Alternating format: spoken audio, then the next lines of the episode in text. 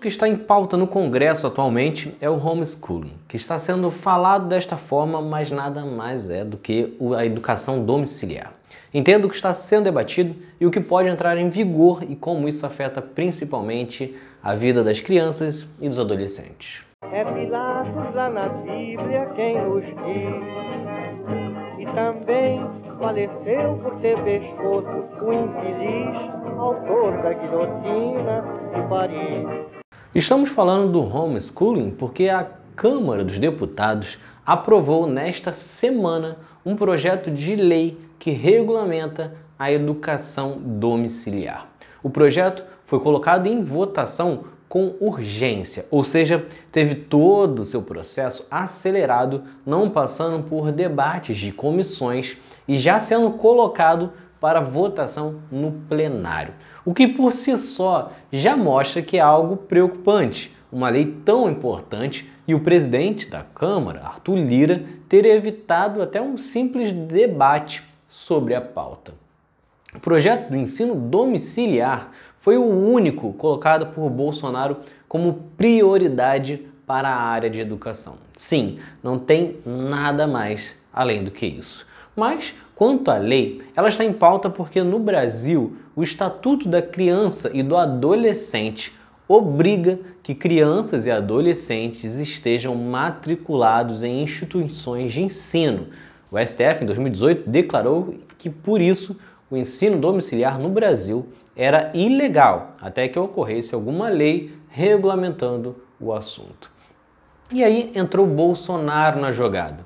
Assim como ele faz com a galera anti-vacina, com contrários ao horário de verão, Bolsonaro busca pegar todos esses pequenos grupos com propostas que muitas das vezes não acrescentam em nada ao grosso da população e que na maioria é até prejudicial. E é o caso do ensino domiciliar, que em situações normais até poderia ser discutido mas não aprovado assim sem ter escutado especialistas da área. No projeto aprovado na Câmara e que precisa ainda passar no Senado e, portanto, vale a pressão, os pais poderão simplesmente tirar os seus filhos das escolas. Claro que existem requisitos a serem atendidos, porém que são extremamente frágeis. O primeiro é a comprovação de escolaridade de nível superior por pelo menos um dos pais. O que por si só já garante muito pouco. Afinal, uma pessoa que fez contabilidade, administração, nutrição, enfim, qualquer outra área que não seja ligada a ensino diretamente, está apta a educar uma criança. Até mesmo alguém que tenha feito letras, história, geografia, estaria apta para conduzir todo o processo de aprendizado sozinha. Só que aí tem um agravante. Este requisito não exige que esta pessoa de nível superior esteja em casa. Ou seja, este pai ou esta mãe pode ficar o dia inteiro no trabalho e a criança ou adolescente ficar em casa com uma avó, um avô, um tio, uma babá, que sequer, sei lá, tenha sido alfabetizada e mesmo assim vai poder seguir esse tipo de educação. O estudante terá que passar ainda por avaliações anuais de aprendizagem, que também não dizem muito. Não é detalhada como isso vai ser. Além disso, mesmo que o estudante seja reprovado, ele ainda vai poder continuar com o ensino domiciliar. Ele só perderia esse direito, ou seja, as famílias, na verdade, só perderiam esse direito se isso ocorresse por dois anos consecutivos ou três vezes no geral. A regulamentação até aponta que o currículo seja pautado na base nacional comum curricular, mas não tem a menor garantia que isso será aplicado. Afinal, não terá fiscalização dentro das casas. Além disso, o ensino domiciliar é prejudicial por uma série de motivos. E não sou eu que estou dizendo.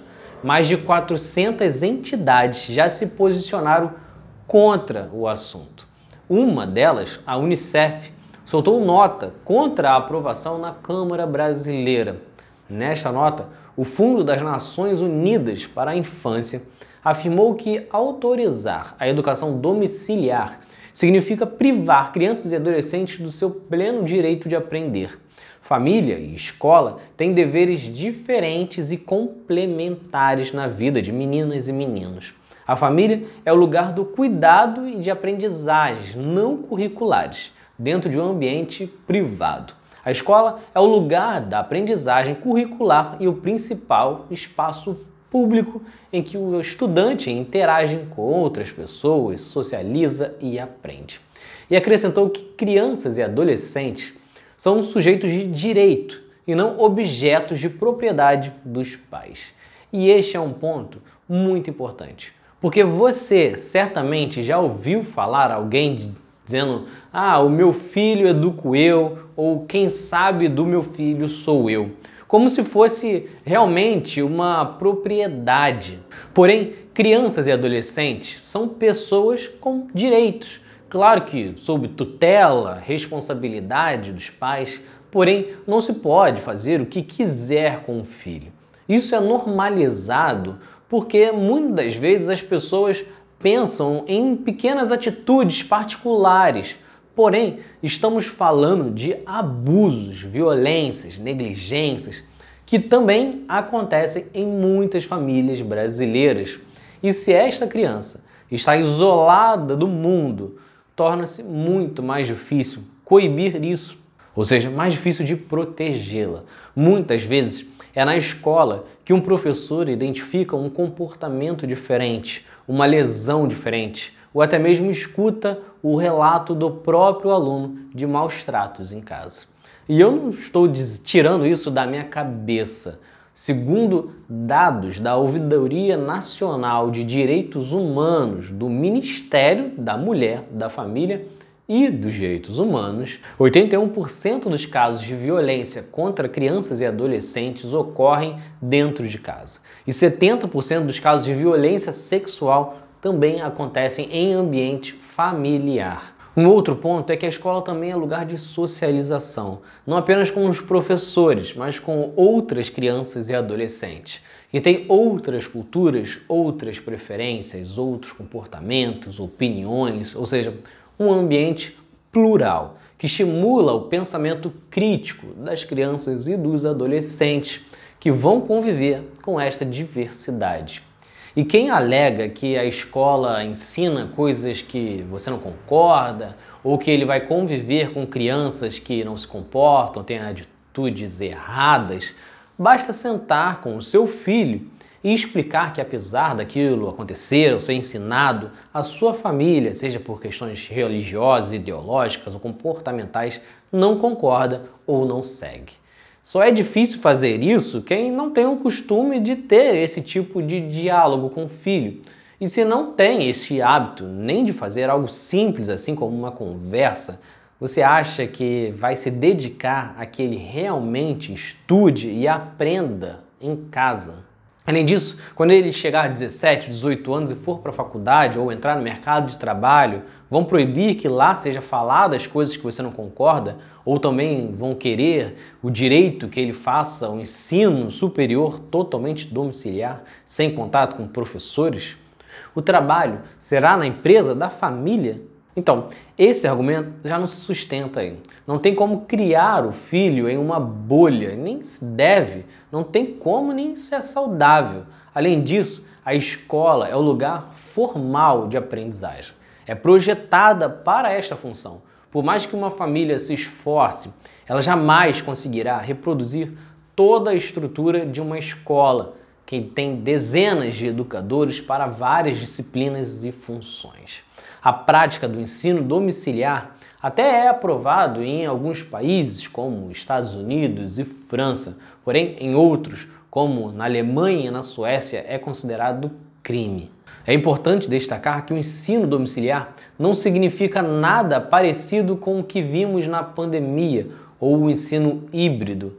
Na pandemia, mesmo com o ensino feito em casa, professores, pedagogos preparavam as aulas apresentavam, seguiam um planejamento elaborado pelas secretarias de educação e pelas instituições de ensino e seguiam uma programação, uma carga horária definida para cada disciplina.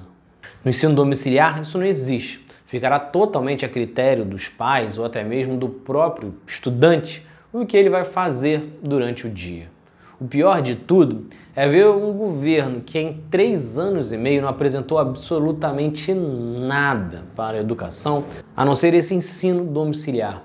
É um mandato inteiro sem trazer um projeto. A única ideia é toma aqui a opção dele estudar em casa, o que na verdade é a característica deste governo, caso você não tenha percebido. Qual foi o projeto para a segurança? Ah, se quiser, comprar arma e se vira aí para se proteger, para se defender. Qual foi o projeto para a saúde? Ah, testa esse remédio aí e vê se funciona, mesmo já muitos estudos dizendo que não. E agora na educação é ensina em casa e vê se ele aprende. É quase que um governo de anarquia, no qual você se vira sozinho. Não dá mais para aceitar esse tipo de coisa. O que o Brasil precisa é de projetos sérios, escolas com estruturas e professores bem remunerados.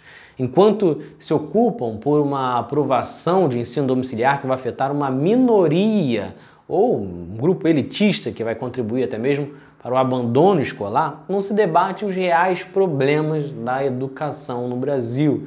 Não se avança na disponibilidade de um ensino integral de mais qualidade.